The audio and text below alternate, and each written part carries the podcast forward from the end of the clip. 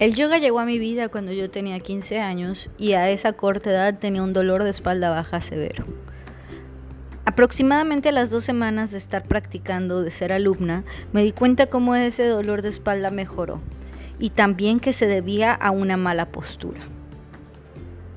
Entonces fui siendo más consciente de la postura corporal que tomaba tanto en las clases de yoga como en la escuela, en mi casa o en lugares a los que asistía.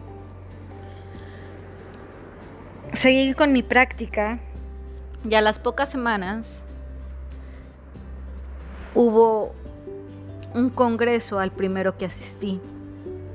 Ahí se fue ampliando mi horizonte acerca de qué era esta práctica y filosofía de vida.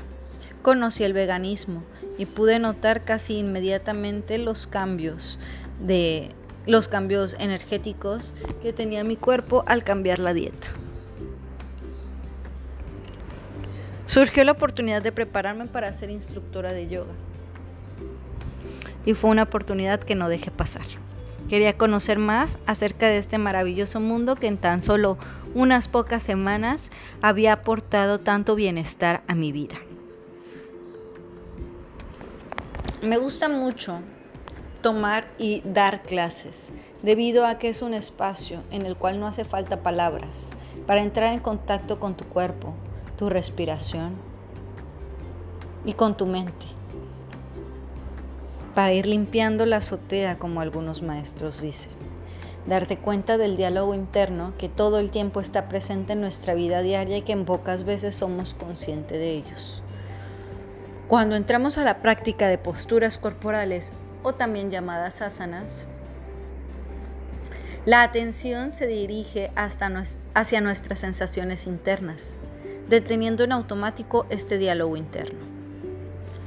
Me gustaría señalar que no es lo único que existe dentro de la práctica de yoga y que ha sido lo más popular. Las asanas o posturas corporales, sino un inmenso grupo de técnicas como es la respiración o pranayama. Existen diversas técnicas de respiración las cuales cambian nuestro estado mental, al entrar directamente en contacto con nuestros hemisferios cerebrales, la realización de mudras o sellos energéticos con las manos y los mantras que son los cánticos. Todas estas técnicas y herramientas llevan la finalidad de conectarnos con nuestro ser superior, divinidad o Dios. Y poder así ser más compasivos, tanto con los otros como con nosotros mismos.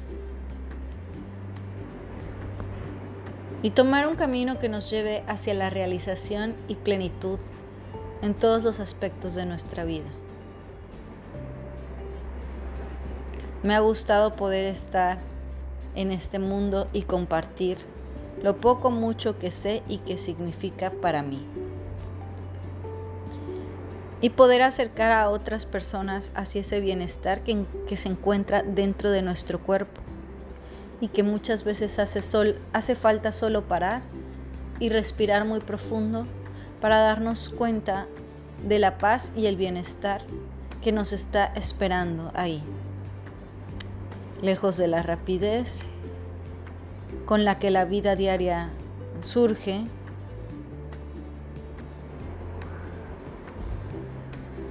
y el bienestar, tanto físico, mental como emocional, que nos otorga.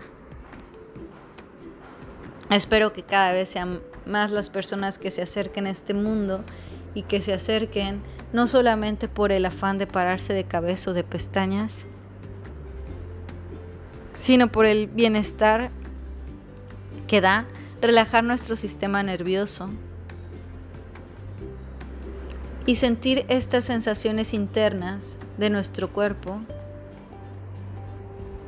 que provocan que tengamos un mayor bienestar tanto a nivel físico como cognitivo. Agradezco mucho el tiempo y les deseo muy buena tarde. Muchas gracias. Namaste.